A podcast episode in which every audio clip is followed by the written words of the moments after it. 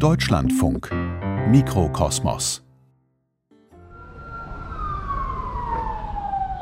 Sommer 2015 Karachi, Pakistan. Ich stehe mit Muhammad Hanif vor einem rußgeschwärzten Betonbau der ehemaligen Textilfabrik Ali Enterprises. Es bläst ein heftiger Wind. Ein ausrangierter Container bietet uns Schutz. Der 26-Jährige erzählt, ich habe mit neun Jahren die Schule verlassen, in der dritten Klasse.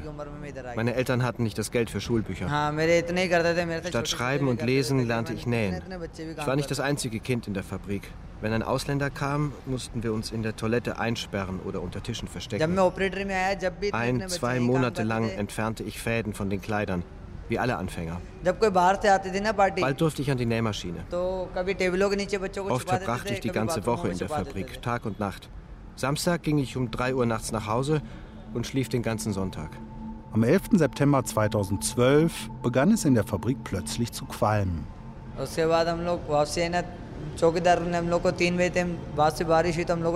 Es gab kurz hintereinander zwei Explosionen. Das Gebäude bebte. Überall war Rauch. Wir riefen alle Feuer, Feuer. Die Treppe brannte. Ich brach mit anderen einen Teil der Lüftungsanlage heraus und sprang aus dem Bau. 258 Menschen starben. Hanif kommt mit schweren Rauchvergiftungen ins Krankenhaus. Als er entlassen wird, geht er wieder in eine Textilfabrik. Als ich ihn frage, warum, schüttelt er verständnislos den Kopf. Wenn wir arbeitslos sind, müssen wir hungern. 78 Millionen Menschen fertigen die Kleidung, die auf der ganzen Welt getragen wird. Von einer existenzsichernden Entlohnung können die meisten, so wie Muhammad Hanif, aber nur träumen. Wie lässt sich das ändern? Unsere Kleidung. Stoff für Träume und Albträume. Featureserie von Caspar Domen. Folge 2. Vom Nähen leben. Wenn eine einfache Jeans in Deutschland um die 50 Euro kostet, die Menschen in den Fabriken aber maximal 2% davon für sich einstreichen können, wo ist dann die Gerechtigkeit? Irgendwer anders entlang der Lieferkette verdient richtig viel Geld mit der Ware. Außerdem, die großen Modeunternehmen haben ja in der Vergangenheit immer wieder erklärt, dass sie etwas ändern wollen. Ein größerer Teil der Wertschöpfung sollte in den Taschen der Arbeiter landen. Und es geht zu langsam. Aber hat sich etwas geändert? Es gibt eine Organisation, die seit 1989 für bessere Löhne für Arbeiterinnen und Arbeiter in Textilfabriken kämpft, die Clean Clothes Campaign. Ein Netzwerk von Aktivisten, Gewerkschafterinnen, Frauenrechtlerinnen und Verbraucherschützern – weltweit 230 Organisationen. Christi Miedemer arbeitet bei der Kampagne und forscht als Historikerin zu Menschenrechtsfragen. Ich treffe sie im Herbst 2020 in Utrecht und erzähle ihr von meiner Begegnung mit Muammar Hanif und von der Katastrophe bei Ali Enterprises in Karachi. Natürlich hat sie schon davon gehört. Ein typisches Schicksal? Ali Enterprises war nicht typisch, es war eine Riesenkatastrophe. Mehr als 250 Arbeiter, Arbeiterinnen sind dort verstorben. Aber andererseits, nee, das ist nicht was Außerordentliches, leider. Also in Pakistan, in, in India, auch noch in Bangladesch gibt es kleinere Brände, Einstürzungen. Eigentlich regelmäßig, oder? Ja, ziemlich regelmäßig. Da gibt es keine internationale Aufmerksamkeit, wenn da ein Arbeiter verstorben ist oder zwei oder, oder vier waren im Krankenhaus. Und das ist sehr schwierig. Wir haben die internationale Aufmerksamkeit für größere Katastrophen wie Ali Enterprises, Rana Plaza. Da gibt es die Möglichkeit, um Marken anzuprangern und zu sagen, bezahl jetzt Entschädigung. Für kleinere Katastrophen kann man das gar nicht machen. Und deswegen brauchen wir Systeme und Direktverantwortung und dass es, dass es keine Kampagne dafür braucht. Und bei Ali Enterprises haben wir mehr als vier Jahre Kampagne geführt, um Entschädigung zu bekommen. Lang Langzeitentschädigung. Sie arbeiten in der internationalen Zentrale der Clean Clothes Campaign oder Kampagne für saubere Kleidung, wie wir in Deutschland sagen. Eigentlich in Amsterdam. Ja, aber jetzt zu Hause in Utrecht. Ich bin äh, Campaigner, also ich, ich, entwickle Kampagnen und normalerweise vor allem zu äh, Sicherheit, Gebäudesicherheit, Gesundheit und Lieferkettetransparenz. Im Moment aber zu Covid-19, da, da die Pandemie in der Lieferungskette sehr viel verändert hat. Und äh, mir ist aufgefallen, dass aus den Niederlanden viele Ideen von Menschen stammen, um den Handel gerechter zu gestalten. Also hier gründeten Menschen zum Beispiel auch Ende der 60er Jahre den ersten Weltladen. Hier entstand das erste Siegel für den fairen Handel mit Max Havelaar. Hier gründeten Menschen die Kampagne für saubere Kleidung oder auch mit der Fairwear Foundation, eine Organisation, die Unternehmen der Textilindustrie bei einem Wandel zu sozialeren und ökologischeren Produktionsbedingungen begleitet. Ich habe mich gefragt, woran das liegen könnte, an der starken Verflechtung der Niederlande in den Welthandel, der Kolonialzeit, der protestantischen Ethik. Also wir sagen in den Niederlanden oft, dass wir ein Land von Pfarrer und, und Kaufmänner sind. Und wenn man das kombiniert, vielleicht hat man dann mehr Aufmerksamkeit für das, was passiert, wenn man Handel treibt und was da vielleicht verändern muss. Andererseits, es wurde in den Niederlanden sehr viel Geld verdient, auf sehr fiese Weise.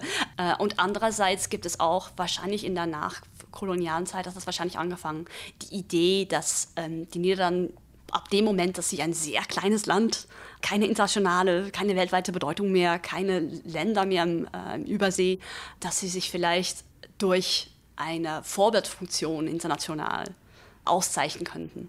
Es gibt diese Ideen von Vorwärtsfunktion, von äh, Handel, aber dann zusammen vielleicht mit auch ein, ein gehobenes Fingerchen.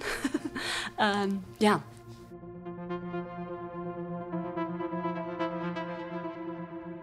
Warum haben Sie sich persönlich mit Menschenrechten angefangen zu beschäftigen? Wenn ich mich frage, was, was für ein Ziel hat das Leben, dann denke ich, jeder lebt das Leben für sich, aber man kann am besten irgendwie dafür sorgen, dass andere Leute das beste Leben haben können, das sie haben können. In meinem Leben sehe ich es als Ziel, zu realisieren, dass andere Leute ein besseres Leben bekommen. Und Menschenrechte sind zentral dazu. Ja, und heute dann auch, wenn es darum geht, äh, Fabriken zu bauen, die, die den Menschenrechten äh, entsprechen. Eigentlich ist das ja keine schwierige Sache, oder? Eine, eine sichere Textilfabrik zu bauen. Ja, man würde sagen, es gibt sehr deutliche Richtlinien, wie eine sichere Fabrik aussieht. Das Unglück von Ali Enterprises und der Brand der Fabrik Tasrin in Bangladesch mit 117 Toten im Jahr 2012 bewirkten kein Umdenken der Branche.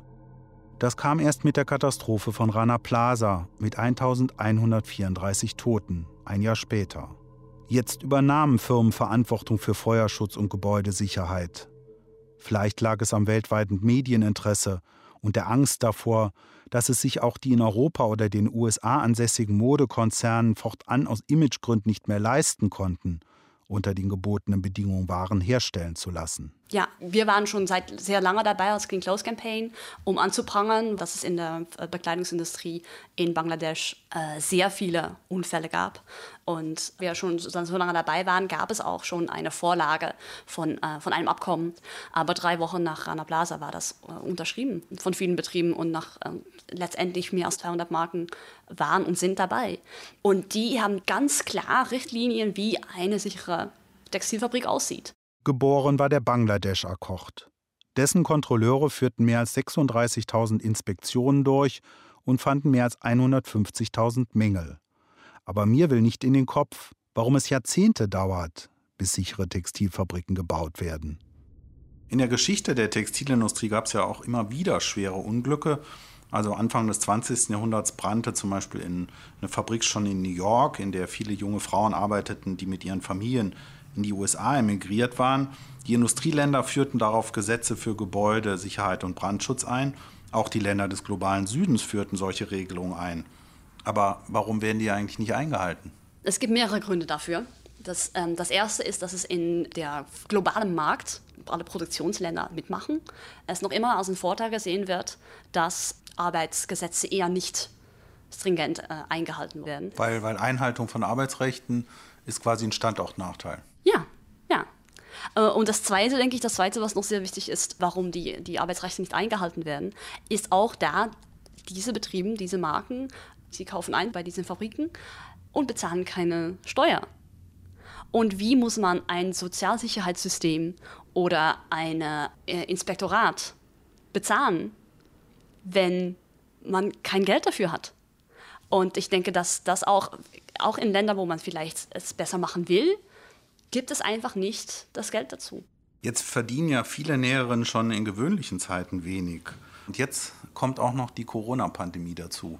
Ja, es ist ziemlich schrecklich, um zu sehen, was das bedeutet für Arbeiterinnen. Vor allem da irgendwie die sehr viele Bekleidungsmarken nicht darüber nachgedacht haben, was es bedeutet, wenn man vor allem in einer Pandemie entscheidet, dass ein äh, Auftrag nicht mehr bezahlt werden muss. Und dass das direkte Konsequenzen hat für die Leute, die die Kleidung machen. Und vor allem die Leute, die schon immer zu wenig bezahlt wurden, deswegen auch keine Möglichkeiten hatten, um irgendwie Geld zu sparen für, für Zeiten wie, naja, wir hatten nicht mit einer Pandemie gerechnet, aber man weiß immer natürlich, dass es, dass es äh, schwierige Zeiten kommen können. Die Möglichkeit hatten sie nicht. Und dass auch diese Betriebe haben ähm, jahrzehntelang Profite gemacht. Die konnten diese Profite machen, da sie ihre Arbeiterinnen zu wenig bezahlten. Und jetzt, dass die Arbeiterinnen eigentlich die Hilfe brauchen, äh, mehr noch als normal, sagen sie, nö, äh, wir, wir, wir sind ja auch jetzt in einer schwierigen Lage. Und das ist sehr, sehr schwierig zu, naja, zu verstehen. Vielleicht, man, man weiß, wie, wie die Welt funktioniert, aber ähm, sich damit abzufinden, ist sehr schwierig.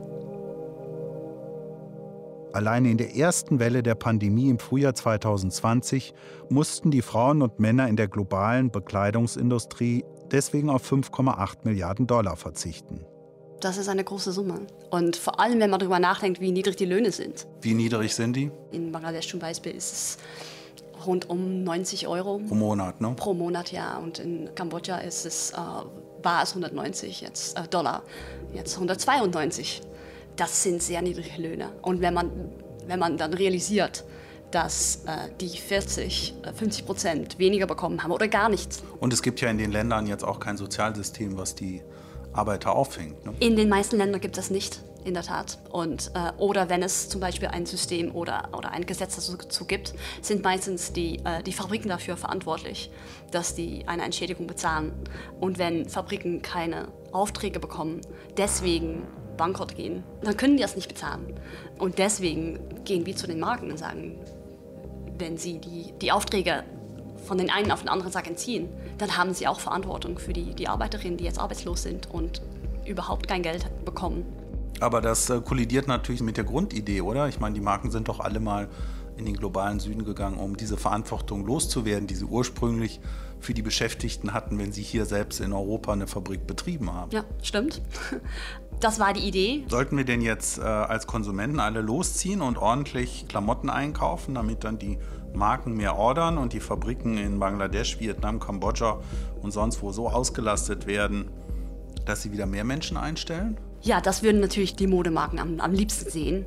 Also da, da würden sie sich freuen. Aber das System würde sich nicht ändern. Äh, und wenn wir dann irgendwann mal aufhören, weil wir auch kein Geld mehr haben, dann hat sich das System noch immer nicht verändert. Wir haben noch nicht mal über Klima und über Umwelt geredet. Aber ohne Fast Fashion gäbe es dann weniger Jobs in asiatischen Textilfabriken, oder? Wenn jetzt Fast Fashion äh, aufhören würde zu bestehen, ja. Das, das wäre ein Problem. Und wir äh, für, für viele Leute, also dann werden viele ihre, ihre Jobs verlieren. Ähm, es passiert noch viel zu oft, dass Leute sagen, entweder die Umwelt ist wichtig oder die Arbeiterin. Die sind aber beide wichtig und wie man das gleichzeitig machen kann, wie, wie sich das nicht ausschließt. Ähm, ich glaube, dazu braucht es mehr Diskussion und mehr äh, Forschung und dann auch mehr Aktion. Wie hoch wären existenzsichernde Löhne für Textilarbeiter? Im Jahr 2017 gibt es in Indien Bemühungen für einen fairen Handel, von dem vor allem auch die Arbeiterinnen und Arbeiter profitieren sollten. Tirupur, eine wahllos wuchernde Industriemetropole ohne jeden Charme in Südindien. Alte und neue Betonbauten reihen sich aneinander. Eine Mischung aus Reklame, Huperei und Dreck. Einheimische sprechen vom T-Shirt-Micker. Fair Trade International will faire Lieferketten in der Textilwirtschaft knüpfen, in denen vom Baumwollfeld bis zur Konfektion existenzsichernde Löhne gezahlt werden sollen. Ein Pilotprojekt soll in Indien stattfinden, Deswegen begleite ich Experten des fairen Handels bei ihrer Recherche. Wir fahren über den Noyol, einen der beiden Flüsse in der Stadt. Nach Monaten der Trockenheit ein Rinnsal, dessen Ufer von Müll gesäumt ist. Wir parken vor einer Montessori-Schule. Auf der Schulmauer aufgemalt sind Bilder fröhlicher Kinder, die einen Drachen steigen lassen. Eine von 15 Schulen der NGO Social Awareness and Voluntary Education, kurz SAFE. Mit der Gründung von solchen Schulen kämpft Arokium Aloysius gegen Kinderarbeit. Kinderarbeit hat sich vermindert. Der Anteil der 15- bis 18-Jährigen steigt. Sie gelten in Indien nicht als Kinder. Ihm macht das Sorgen. Sie ruinieren sich ihre Gesundheit und werden am Lernen behindert. In einigen Punkten seien die Verhältnisse in der hiesigen Textilindustrie aber besser als in Nachbarländern. Fabriken brennen nicht oder stürzen ein. Die Schlüsselfrage ist aber der Lebensstandard. 200 bis 300 Rupien verdient ein Arbeiter täglich. Mancher Akkordarbeiter schafft 400 Rupien. Das heißt, im Monat sind das 4.000 bis 6.000 Rupien. Arbeiten zwei, sind es 12.000 oder lass es 13.000 Rupien sein. SAFE kalkuliert als notwendiges Minimum aber 18.000 Rupien monatlich für eine Familie in dieser Region. Umgerechnet wären das für eine Familie 260 Euro im Monat.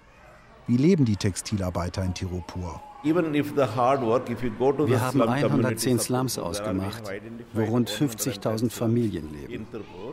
50.000 Familien leben in einem einzelnen Raum, wo sie kochen, schlafen und alles sonst. Wenn sie Glück haben, gibt es ein Gemeinschaftsklo sonst müssen sie ins Freie, erzählt er.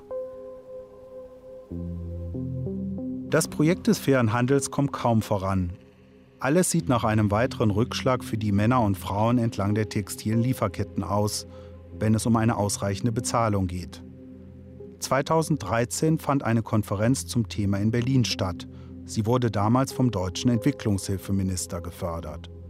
Angesprochen auf existenzsichernde Löhne erklärte doch die HM-Managerin Elena Elmerson Folgendes. Es handelte sich um einen komplexen Sachverhalt und die Debatte zeige oft nur eine Perspektive. Aber es gäbe eine andere Geschichte zu erzählen. So seien die gesetzlichen Mindestlöhne in den vergangenen Jahren in Produktionsländern wie Bangladesch und Kambodscha gestiegen. Und die Zulieferer von HM zahlten mehr als den gesetzlichen Mindestlohn. Wer auf die Löhne der Näheren schaue, müsse sehen, dass das Lohnniveau generell in den Produktionsländern häufig gering sei. Aber sie räumt ein, dass sich etwas ändern müsse für die Textilarbeiter. Ein größerer Teil der Wertschöpfung sollte in den Taschen der Arbeiter landen. Und es geht zu langsam.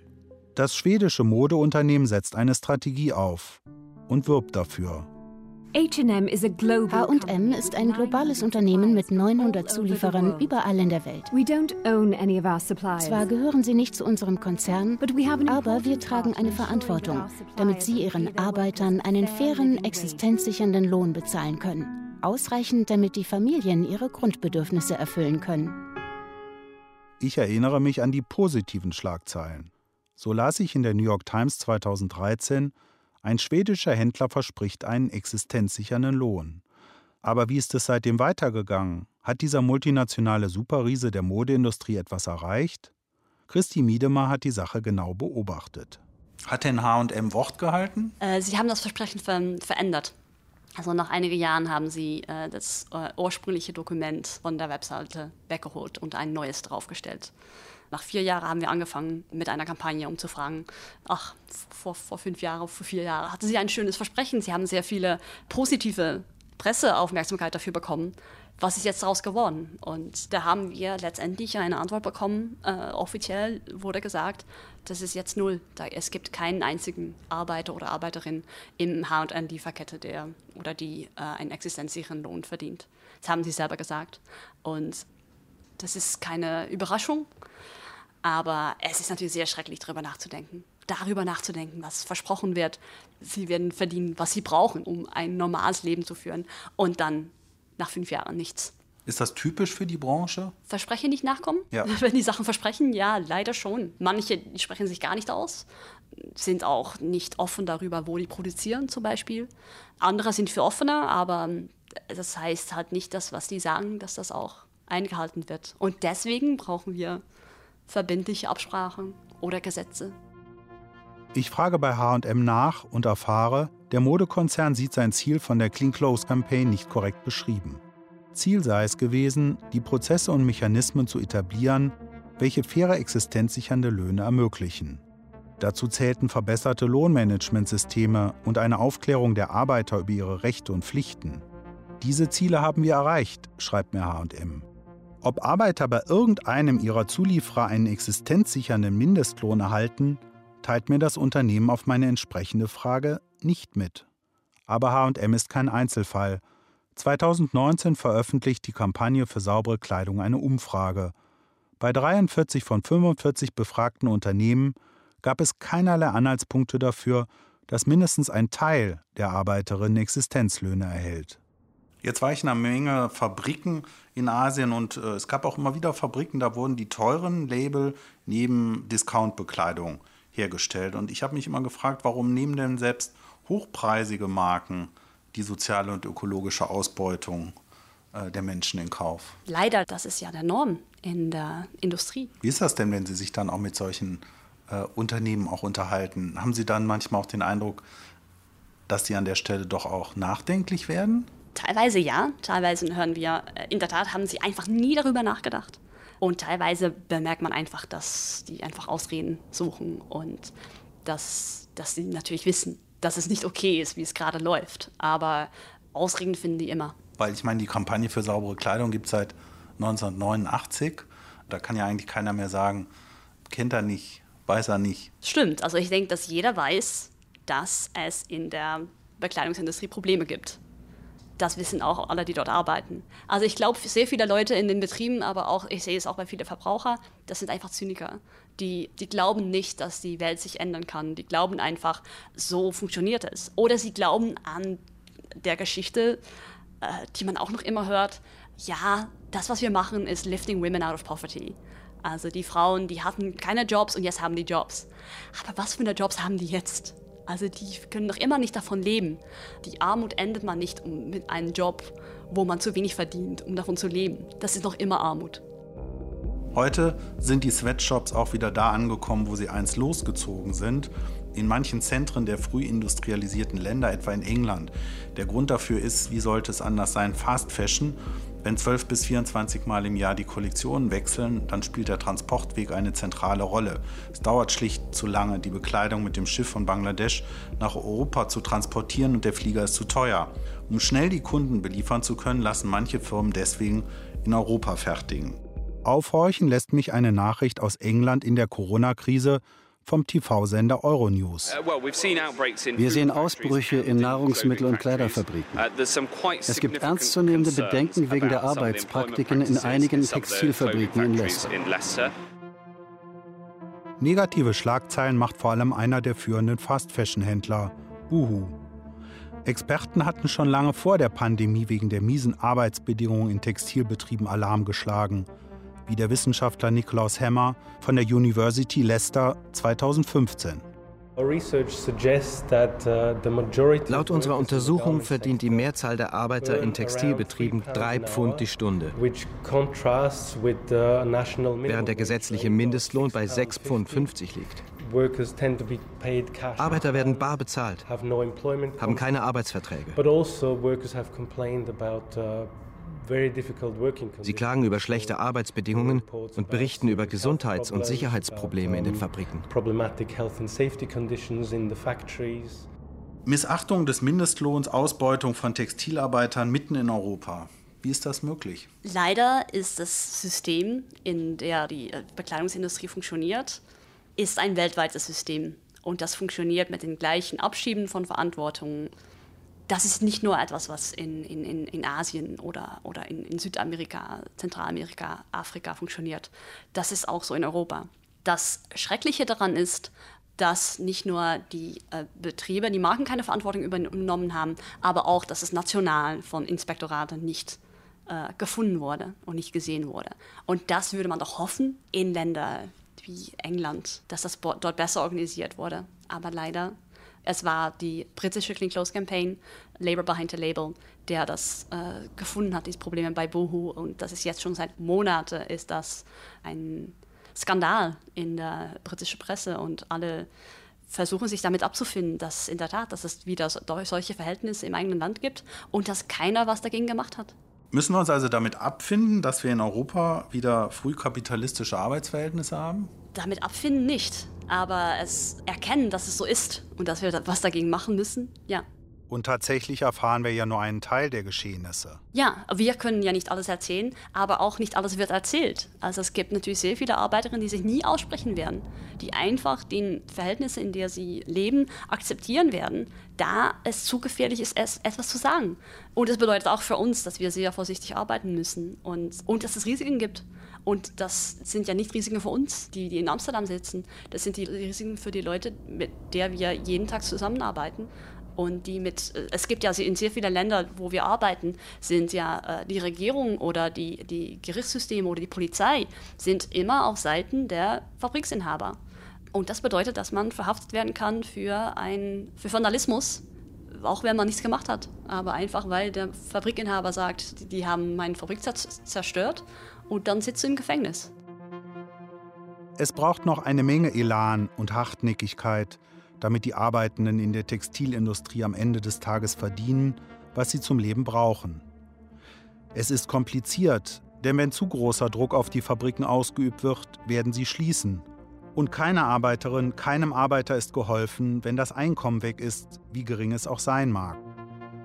Während ich in einem menschenleeren Zug von Utrecht zurück nach Berlin fahre, kommt mir eine Begegnung in einer pakistanischen Jeansfabrik in den Sinn. Schweiß lag damals in der Luft. Mehrere Dutzend Männer zogen Jeans über einen Gummidummy, füllten ihn mit einem Kompressor mit Luft und bearbeiteten dann die gespannten Hosen mit Schmirgelpapier. Für den typischen und damals angesagten Gebrauchtlook. Für die harte Arbeit bekamen die Arbeiter etwa 250 Dollar pro Monat, knapp das Doppelte des hiesigen Mindestlohns. Aber besonders horchte ich auf, als der Generalmanager des Werks das hier zu mir sagte. Nowadays, Heutzutage ist der Laser gefragt. Die Maschinen machen die gleiche Arbeit. Und wo die Maschinen eingesetzt werden, verschwinden die Arbeiter. Uh, uh, in zwei bis drei Monaten können wir hier Laser installieren. Uh, die Arbeiter in dieser Fabrik werden sich bald nach einem anderen Job umsehen müssen. Die Roboter kommen. Wie weit ist die Technologie auf diesem Gebiet? Und welche Folgen hat das für die globale Modeindustrie? In der nächsten Folge neue Technik, neues Schönheitsideal. Rockin', rollin', swaggin' to the max. My bitch a fashion killer, she be busy popping tags. She got a lot of Prada, that Dolce and Gabbana. I can't forget Escada and that Balenciaga. I'm sipping purple syrup, come be my aunt mama. And if you is a rider, we go shopping like manana. Her attitude Rihanna, she get it from her mama. She jicky like Madonna, but she trippy like Nirvana. Her pistol go. Unsere Kleidung. Stoff für Träume und Albträume. Folge 2. Vom Nähen leben. Feature-Serie von Caspar Domen.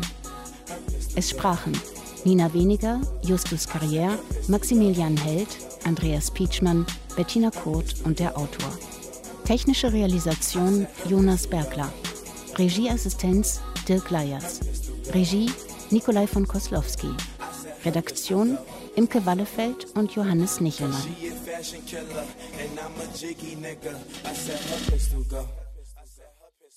Eine Produktion des Westdeutschen Rundfunks 2021.